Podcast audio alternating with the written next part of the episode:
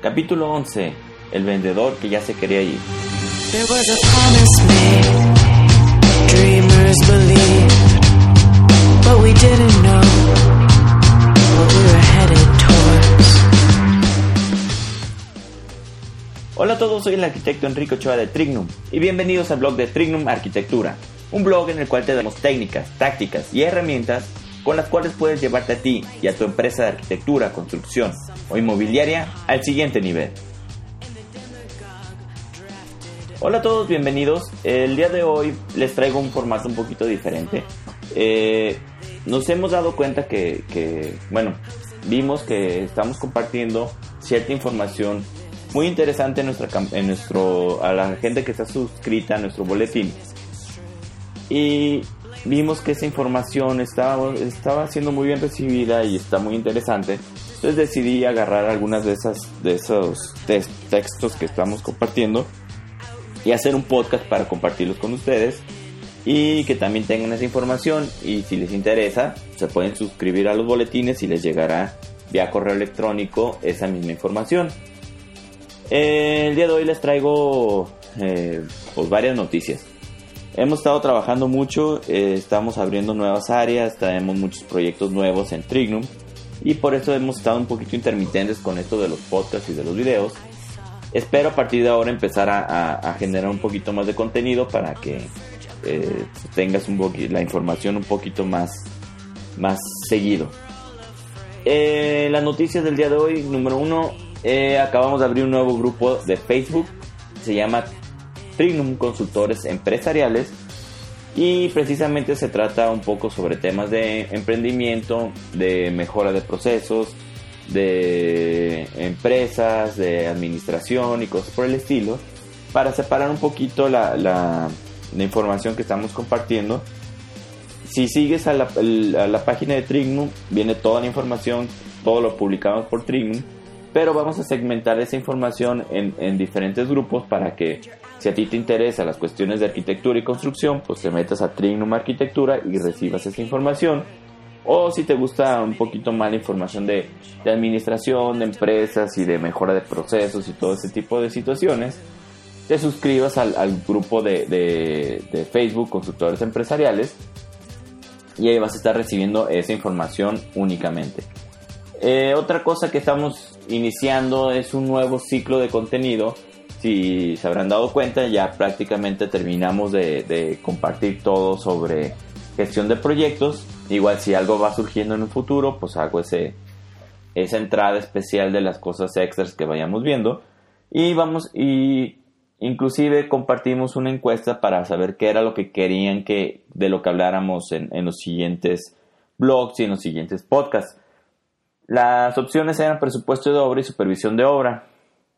En, en Facebook ganó presupuesto de obra, en Twitter ganó supervisión de obra. Entonces, se me ocurrió que sería una buena idea eh, hablar de las dos cosas al tiempo. Por ejemplo, si estamos hablando de cimentaciones, voy a hablar de cómo se calcula el presupuesto para hacer un tipo de cimentación en particular. Y también voy a hablar de cómo se supervisa ese mismo trabajo.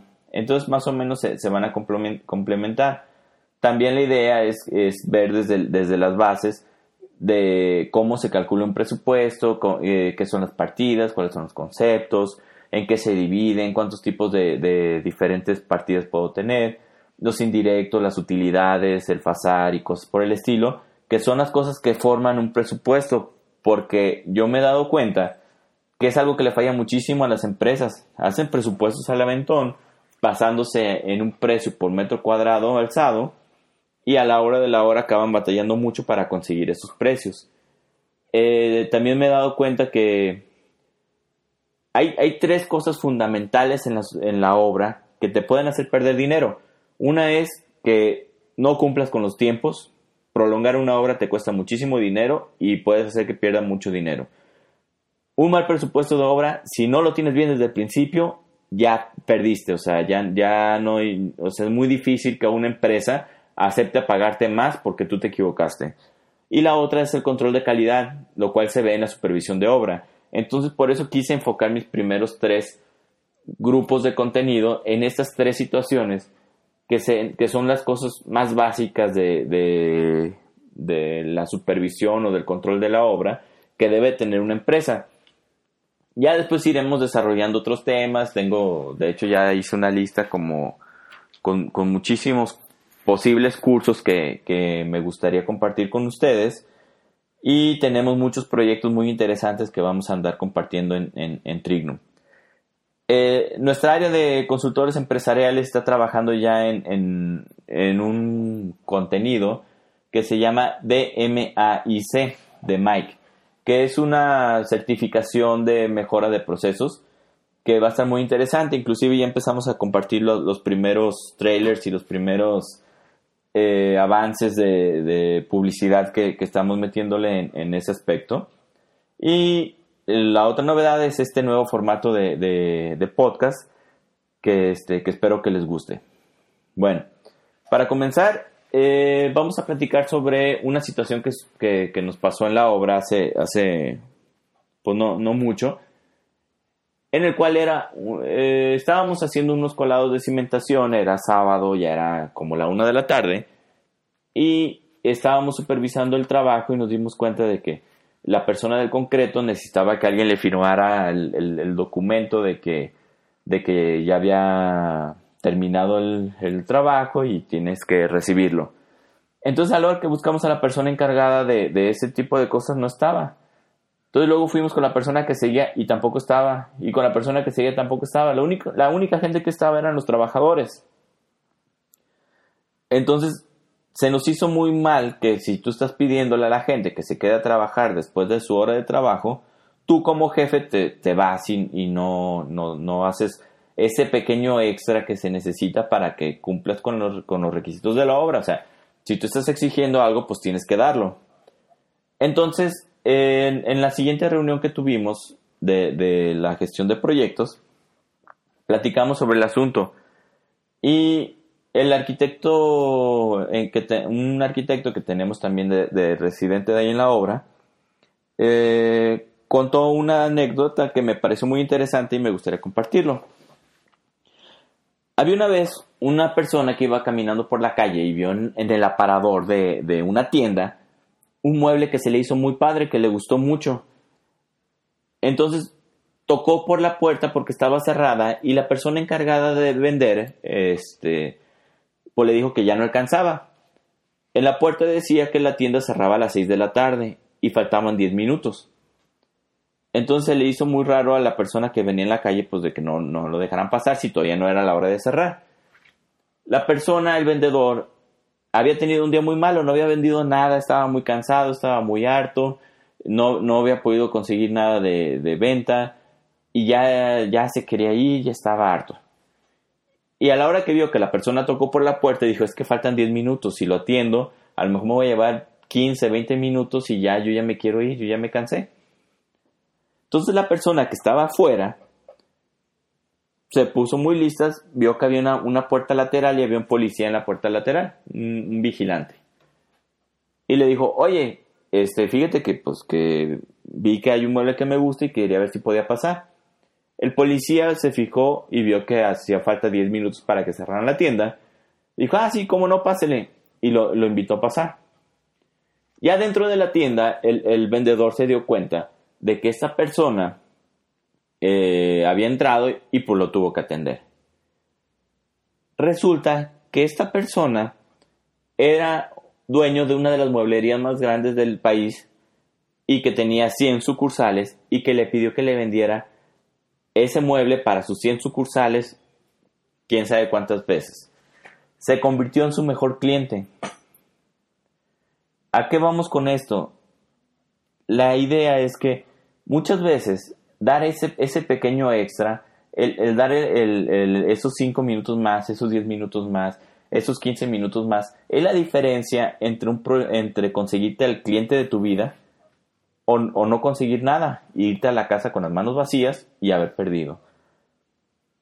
Hay que dar ese, ese pequeño extra. Si tú estás haciendo un trabajo, tienes que hacerlo excelente, tienes que buscar la manera que sea lo mejor posible independientemente si tienes que borrar todo y volverlo a hacer.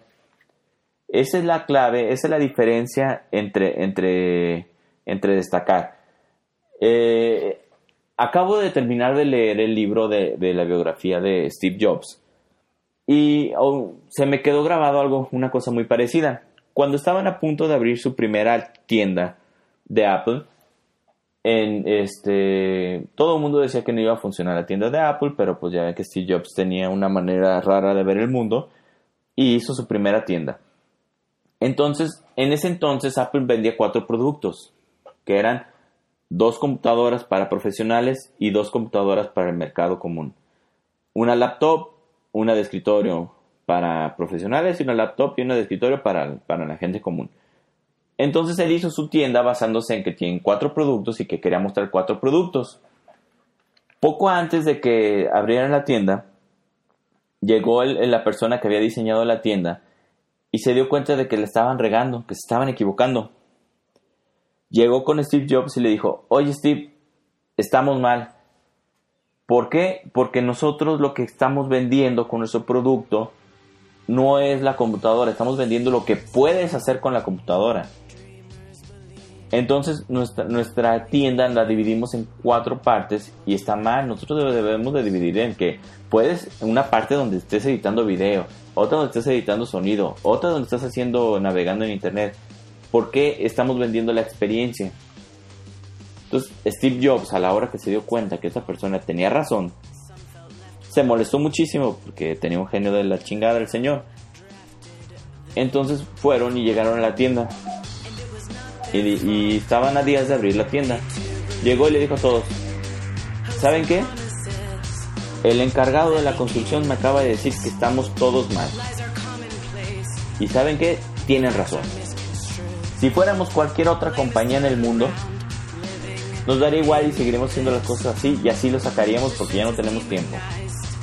Pero nosotros no somos cualquier compañía del mundo, nosotros somos Apple y nosotros hacemos las cosas bien Así que vamos a volver a rediseñar todo, vamos a acomodarlo, las cosas como deben de ser, aunque me lleve otros dos meses más, otros tres meses más de lo que tenía planeado. Exactamente esa es la mentalidad que debemos de tener con nuestro trabajo. No podemos dejar las cosas aceptablemente bien, tenemos que dejar las cosas excelentes. Si estamos haciendo un dibujo, tenemos que hacer el dibujo excelente. Si estamos haciendo una casa, tenemos que hacer esa casa excelente tenemos que dar esos 5 minutos más, esos 10 minutos más, esos 2 meses más. ¿Por qué? Porque es nuestro trabajo y es nuestro orgullo lo que está ahí. Que al final, cuando terminemos, digamos, ¿sabes qué? Esto lo hice con toda mi capacidad que tengo y no hay manera de que yo, de que pudiera haber quedado más. Este, y esa es la diferencia, eso es lo que va a hacer que tú estés orgulloso de tu trabajo y que la gente te admire por lo que haces. Bueno, Muchas gracias, este, espero que les haya gustado esta pequeña anécdota. Y me despido no sin antes pedirles por favor que si les gustó el episodio, ayúdenos a llegar a más gente dándole like, poniendo comentarios, síganos para que les, les llegue una notificación cada que, hagamos un nuevo audio y valórenos con 5 estrellas. Compártenos en las redes sociales. Estamos en Facebook, Twitter, Instagram, en YouTube, LinkedIn, en Google Plus, eh, todos estamos bajo el nombre de Trignum. Y también pueden suscribirse a nuestro boletín en el cual les llega información como esta y creo que es muy, muy interesante. Y muchas gracias a ti porque gracias a ti que nos escuchas todo este trabajo vale la pena. Nos vemos a la próxima. Saludos.